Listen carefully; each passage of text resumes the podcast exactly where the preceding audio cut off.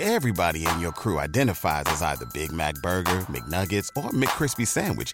But you're the filet fish Sandwich all day. That crispy fish, that savory tartar sauce, that melty cheese, that pillowy bun. Yeah, you get it. Every time. And if you love the filet of fish, right now you can catch two of the classics you love for just $6. Limited time only. Price and participation may vary. Cannot be combined with any other offer. Single item at regular price. Ba da ba ba ba. Está pasando. Se lo estamos contando. Esto es Capital Intereconomía.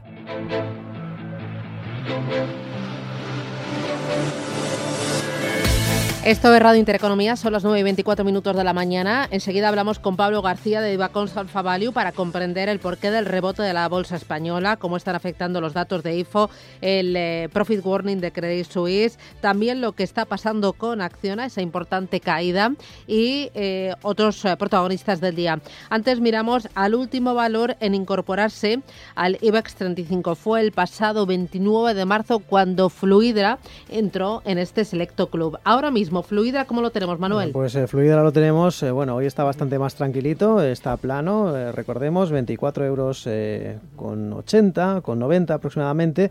Recordemos que debutó el día 29 a un precio de 23 euros eh, y medio por acción, es decir, el balance es bastante positivo en poco más de, de una semana. Eloy Planas es presidente ejecutivo de Fluidra. Señor Planas, ¿qué tal? Buenos días.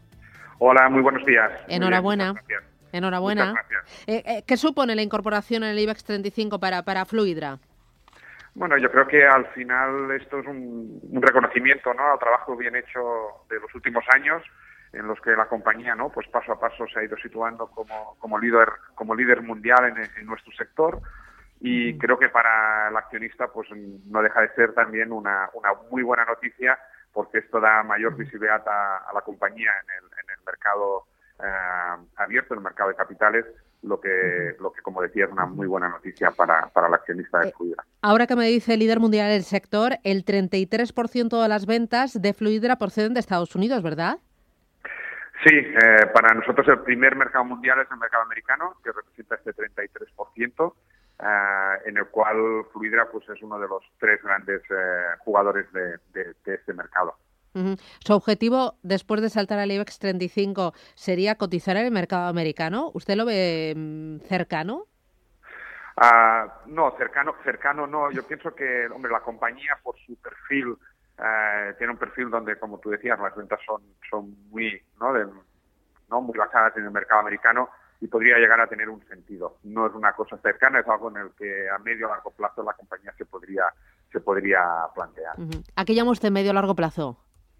A tres, cuatro años. Bueno, no está mal, ¿no? No, no, no está mal. Pero bueno, no es una decisión, eh, como te decía, tomada. Es más bien una, una posibilidad, un camino que podría, que podría ser posible. ¿Cómo está distribuido el accionariado de, de Fluidra, señor Planas? Bueno, el accionariado de Fluidra eh, está basado básicamente, hay, hay cuatro familias fundadoras que poseen entre las cuatro no llegan al 30, al 30%. Las cuatro familias fundadoras están sindicadas. Está Ron Capital, que es el private equity que, que tenía eh, la propiedad de Zodiac, la compañía con la que Fluidra se, fusio- se fusionó en el año 2017, que hoy tiene el 21%, y el resto, que prácticamente es, eh, es- es 50%, pues sería sería capital free float. de- La intención de, de Rowan, de ese capital privado, private equity, sería mantenerse en la empresa hasta cuándo? Bueno, Ron Capital es eh, por, por, sus, por, ¿no? por su característica, por lo que es, ¿no? que al final no deja de ser un private equity, es un capital transitorio, ¿no? que de alguna manera eh, pues eh, irá saliendo de, la compañía. Eh, el hecho de haber llegado al IBEX 35, la realidad es que ha sido también gracias a que Ron Capital ha ido rebajando su posición en, en el accionariado de su 42% inicial al 21%. Ron tiene una visión de medio largo plazo. Aquí sí que el medio y el largo eh, normalmente son algo más cortos que, que, que como podamos ver las cosas ¿no? desde un punto de vista más patrimonialista. Pero bueno, está comprometida con la compañía y, y su salida está marcada que va a ser una salida a través del mercado y, y ordenada. Pero será en el próximo año quizás, ¿no? Que vaya deshaciendo de un golpe o poco a poco ese 21% del capital. Sí, es difícil, es difícil de decir porque es una decisión que está, está en su lado, ¿no? Eh, yo los veo comprometidos con, ¿no? Ven todavía valor en la compañía de recorrido y, pero bueno, como te decía antes, es evidente, ¿no? Pues que su, su vocación es, es al final de, este capital transitorio dentro de, de esta operación. Eh, leí hace poco una entrevista suya en la prensa y decía usted que tenía unas previsiones de crecimiento del 12-15% para este año. ¿En qué se apoyaría esas eh, previsiones de crecimiento y cuánto aportaría España y cuánto el resto del mundo?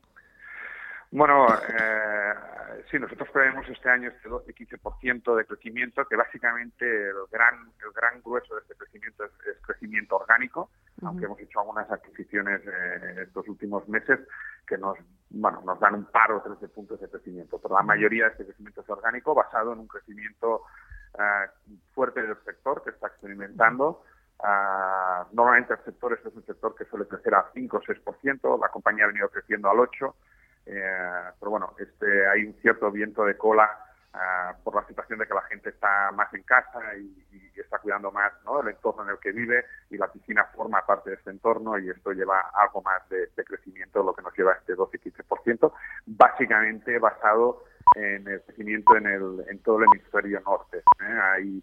Eh, del mundo, eh, tanto Estados Unidos como, como, como, Europa.